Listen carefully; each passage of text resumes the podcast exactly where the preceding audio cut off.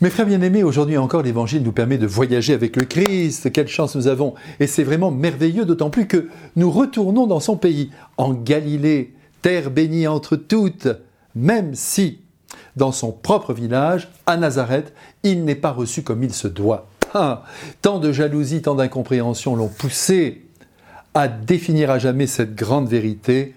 Nul n'est prophète en son pays. Et c'est bien vrai. Tous, un jour ou l'autre, nous avons constaté que cette prophétie du Christ était vraie, car c'est une prophétie qui se réalise en chaque existence. Les motifs de ce rejet sont multiples. J'ai déjà évoqué la jalousie, mais il y a aussi la rivalité, qui est au cœur des relations humaines. Cependant, à côté de cette foule, aux oreilles bouchées et au cœur dur, il y a des cœurs bons et ouverts, qui sont prêts à tout recevoir du Christ, à percevoir et à vivre de ses lumières. En fait, si Jésus a quitté Jérusalem, où il était en danger, c'est pour rejoindre ses frères galiléens qui, eux, l'accueillent avec joie, d'autant plus qu'ils ont entendu jaillir de ses lèvres, dans la ville sainte, un enseignement nouveau. Et ils l'ont vu agir avec puissance, en guérissant les malades, en rendant la vue aux aveugles, en libérant des possédés, dans la ville de Jérusalem, alors que la fête battait son plein. Et le voici donc aujourd'hui à Cana, où il va accomplir un deuxième miracle, cette fois-ci en faveur du fils d'un fonctionnaire du roi, Hérode.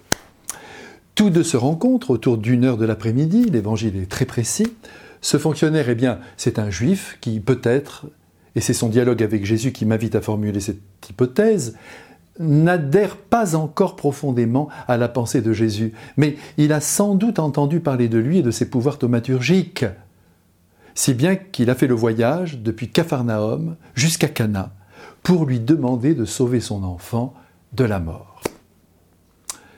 Et Jésus de lui répondre, et je paraphrase à peine, ah, vous êtes bon, vous pourrez réclamer des miracles, vous êtes toujours là. Ah, mais pour écouter ma parole en vue de la conversion de votre cœur, ça c'est tout à fait une autre affaire.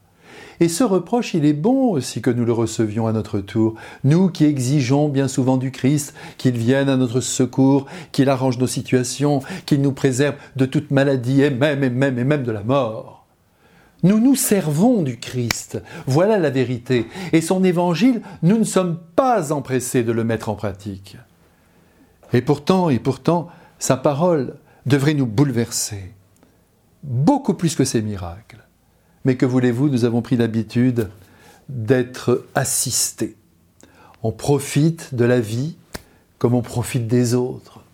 Nos rapports entre nous sont souvent de nature utilitaire et ces rapports ne connaissent pas la gratuité de l'amour, mais quel dommage C'est désastreux. Eh bien, voyez, mes bien-aimés qui m'écoutez, ce qui est ici incroyable, c'est que malgré les limites de la foi de ce fonctionnaire, Jésus lui accorde le miracle attendu. Son fils sera guéri par une seule parole lancée au vent sur une route de Galilée. Mais oui, Jésus n'est pas comme nous, il n'est pas rancunier. Tout homme est prophète dans le pays du Christ, c'est-à-dire dans son cœur.